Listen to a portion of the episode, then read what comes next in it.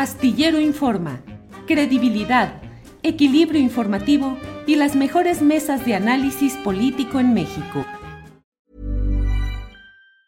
Hey, it's Ryan Reynolds and I'm here with Keith, co-star of my upcoming film If, only in theaters May 17th. Do you want to tell people the big news? All right, I'll do it. Sign up now and you'll get unlimited for $15 a month in six months of Paramount Plus Essential Plan on us. Mintmobile.com slash switch. Upfront payment of $45 equivalent to $15 per month. Unlimited over 40 gigabytes per month. Face lower speeds. Videos at 480p. Active Mint customers by 531.24 get six months of Paramount Plus Essential Plan. Auto renews after six months. Offer ends May 31st, 2024. Separate Paramount Plus registration required. Terms and conditions apply if rated PG. Millions of people have lost weight with personalized plans from Noom. Like Evan, who can't stand salads and still lost 50 pounds. Salads generally for most people are the easy button, right? For me, that wasn't an option. I never really was a salad guy. That's just not who I am. But Noom worked for me. Get your personalized plan today at Noom.com. Real Noom user compensated to provide their story. In four weeks, the typical Noom user can expect to lose one to two pounds per week. Individual results may vary. Astillero Informa, credibilidad, equilibrio informativo y las mejores mesas de análisis político en México. Saludo a Gilbert Gil Yáñez, él es reportero de investigación del portal en 15días.com, es un portal de Michoacán, y he leído, he seguido lo que ha estado publicando respecto a lo que sucede en aquella entidad, particularmente los desarrollos inmobiliarios que acechan el bosque de la comunidad de Río Bello en Michoacán. Así es que saludo a Gilbert. Buenas tardes. Buenas tardes, Julio. Buenas tardes a todo tu amplio auditorio. Gracias, gracias, compañero Gil Yáñez. Eh, pues eh, con la eh, hemos seguido la información relacionada a estos desarrollos inmobiliarios en Michoacán. ¿De qué se trata? ¿Podrías compartir la esencia de este trabajo periodístico con nuestra audiencia, por favor? Por supuesto, Julio, pues mira, contarte que la comunidad de Río Bello pertenece a la tenencia de Jesús del Monte, que es una de las tenencias más amplias de la ciudad de Morelia, que está este, a pocos kilómetros de la ciudad.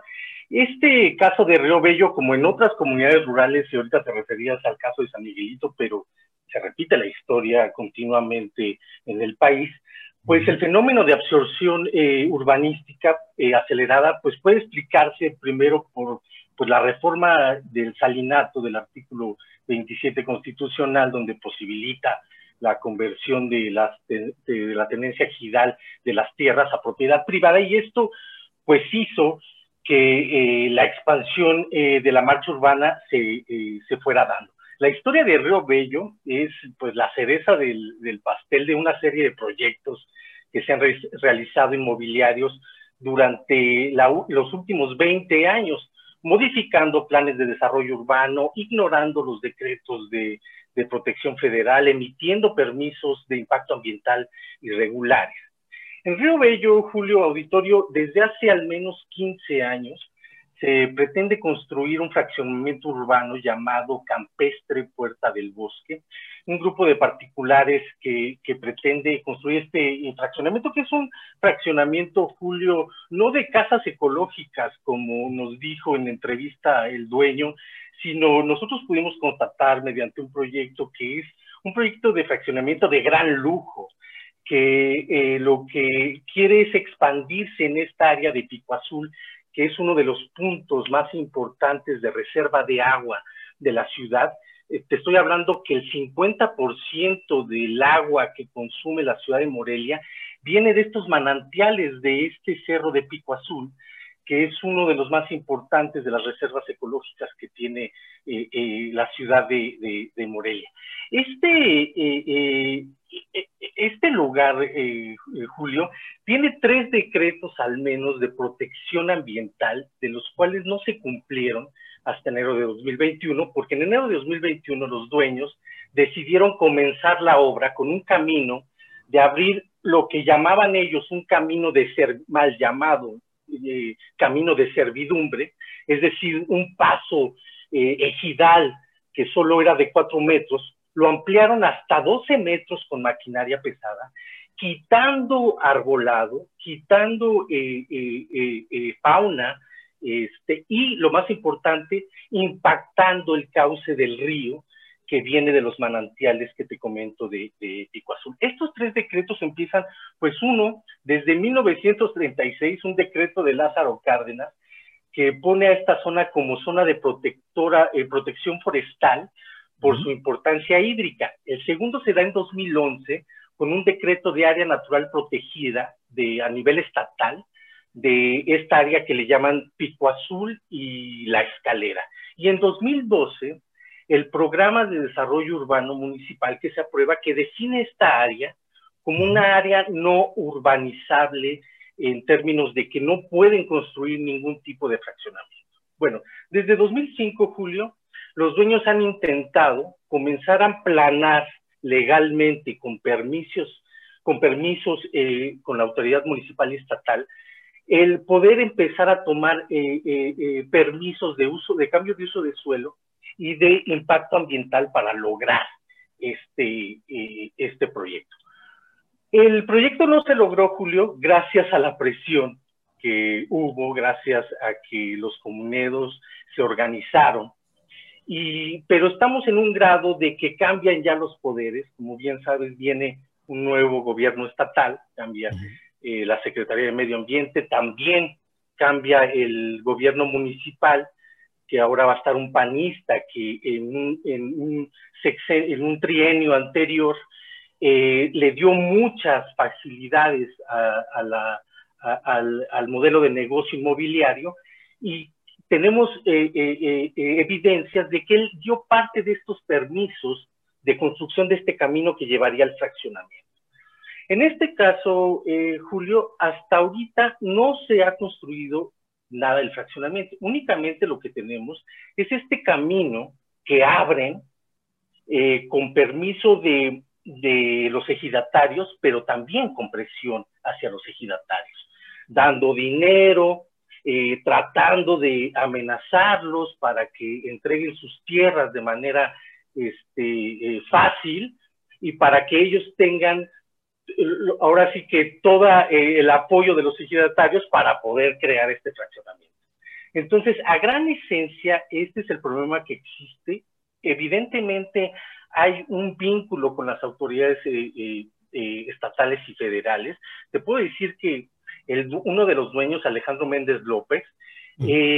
bueno, fue quien ha realizado los trámites para los distintos permisos, fue titular de la Comisión Forestal de Michoacán durante el gobierno de Leonel Godoy.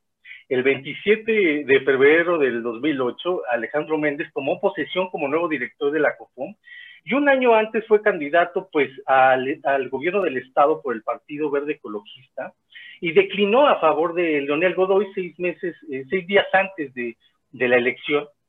Pero cuando Alejandro Méndez López, el dueño de este fraccionamiento, obtuvo la licencia de uso de suelo, era funcionario estatal, Julio, era, eh, y es copropietario de este proyecto inmobiliario campestre Puerta del Bosque.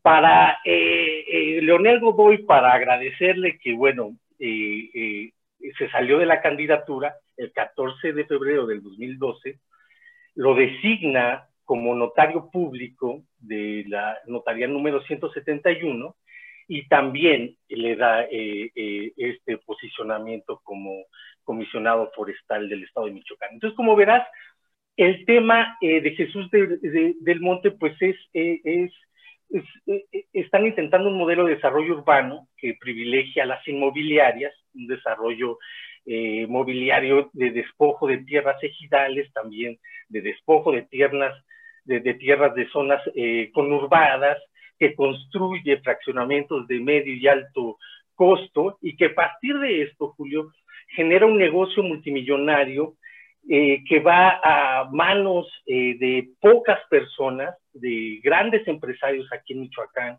eh, que están en torno a, los proyectos inmobiliarios, y esto pues a costa del medio ambiente y de cambiar el modo de vida de estas comunidades. Río Bello es una comunidad que tiene muchos resineros, que la actividad forestal es muy fuerte, que la agricultura es muy fuerte, pero también es una zona, Julio, de mucha pobreza, es una zona olvidada, es una zona que que históricamente ha sido olvidada por los gobiernos y que ahora, bueno, eh, están intentando despojar de estos terrenos de área forestal pues, para hacer eh, eh, este modelo de negocio inmobiliario. Híjole, pues como lo bien lo dices, Gilbert, este es un ejemplo de algo que está sucediendo y que lo están reportando a nivel nacional, una especie de modus operandi en el cual se recorren ciertos trámites burocráticos, pero en el fondo, al menos en los casos que hemos estado viendo y revisando, incluyendo el de San Luis Potosí con la Sierra San Miguelito y ahora lo que tú nos comentas, pues se ve que finalmente la presencia y la fuerza económica de los grupos fraccionadores son los que terminan eh, pues eh, apabullando o aprovechando en algunas ocasiones las lagunas legales, en otras las posibilidades de, retorcer con dinero, con influencias, con relaciones políticas, eh, la legalidad para acomodarla a sus propios proyectos. Entonces, pues así están las cosas y te agradezco, Gilbert Gil Yáñez, que podamos hablar de este tema,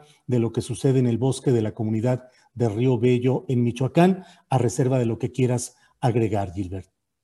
No tienes mucha razón, además tienen mucha paciencia, Julio, estos desarrolladores inmobiliarios, hacia poco a poco porque esto viene desde 2005, estamos hablando de casi 15 años, de estar picando piedra, de conocer eh, puntualmente a las figuras políticas que pudieran darle estos permisos. Te quiero decir que este personaje de Alejandro Méndez López, pues es tan cínico que pertenece, es integrante de la Comisión de Ecología del Estado de Michoacán actual.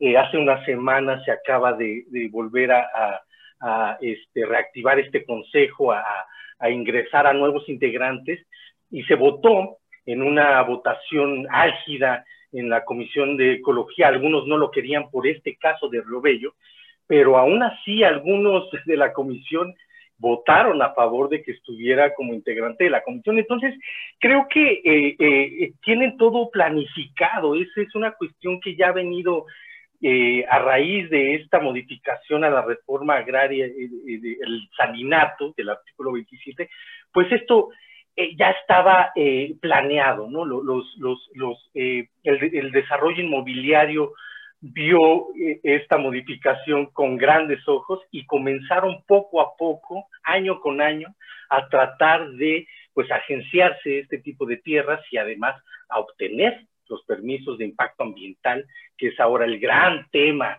en el tema ambiental, ¿no? ¿Qué tanto sirven estos eh, eh, eh, impactos ambientales? Porque hay a veces que las propias empresas pagan a otras empresas para que se los hagan a modo. Entonces, creo que este tipo de casos que estás exponiendo, Julio, lo único que van a hacer es poner un tema importante que no estábamos viendo, un tema que estábamos ignorando, tanto periodistas como la opinión pública, y ponerlo en la palestra del debate público para ver qué tipo de permisos se dieron en el pasado, porque a bien decir, pues el gobierno federal podría decir que ahorita no está dando ese tipo de permisos, pero con anterioridad se dieron y eso es lo que hay que revisar también, porque tanto el caso de San Miguelito como el caso de Río Bello, como el caso allá en, en, Jalisco de Mismaloya, que también tienen el mismo problema con un empresario hotelero que cambió una carretera para poder hacer sus hoteles, pues es un tema de eh, revisión de este tipo de, documentos de impacto ambiental que genera pues el gobierno federal y que a veces pues no tienen el rigor que deberían de tener estos documentos, ¿no? Claro. Pues Gilbert Gil Yáñez, estamos atentos a lo que suceda en Michoacán con este cambio de gobiernos, tanto en lo estatal como en lo municipal, y pues con la expectativa de que no vaya a servir este cambio de funcionarios para aprobar y para seguir avanzando en estos proyectos depredadores del medio ambiente en Michoacán. Te agradezco mucho, Gilbert, la oportunidad de platicar y seguimos en contacto. Julio, muchísimas gracias a ti y a tu auditorio. Saludos. Al contrario, gracias. Para que te enteres del próximo noticiero, suscríbete y dale follow en Apple, Spotify, Amazon Music, Google o donde sea que escuches podcast. Te invitamos a visitar nuestra página julioastillero.com.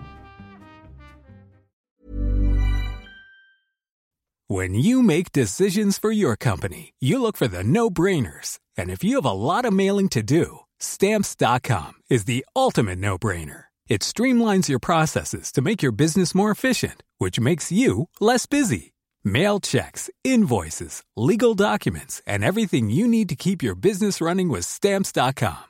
Seamlessly connect with every major marketplace and shopping cart. Schedule package pickups and see your cheapest and fastest shipping options from different carriers. With rates up to 89% off USPS and UPS rates. And with the Stamps.com mobile app, you can take care of mailing and shipping wherever you are. Make the same no-brainer decision as over 1 million other businesses with Stamps.com. Sign up with Code PROGRAM for a four-week trial, plus free postage and a free digital scale. No long-term commitments or contracts. That's Stamps.com. Code Program. ¿No se merece tu familia lo mejor? Entonces, ¿por qué no los mejores huevos? Ahora, Egglands Best están disponibles en deliciosas opciones. Huevos clásicos, de gallina libre de jaula y orgánicos de Egglands, que ofrecen un sabor más delicioso y fresco de granja que le encantará a tu familia. En comparación con los huevos ordinarios, Egglands Best contiene la mejor nutrición como 6 veces más vitamina D, 10 veces más vitamina E y el doble de omega 3 y B12. Solo Egglands Best. Mejor sabor, mejor nutrición, mejores huevos. Visita egglandsbest.com para más información. Para que te enteres del próximo noticiero, suscríbete y dale follow en Apple, Spotify, Amazon Music, Google o donde sea que escuches podcast. Te invitamos a visitar nuestra página julioastillero.com.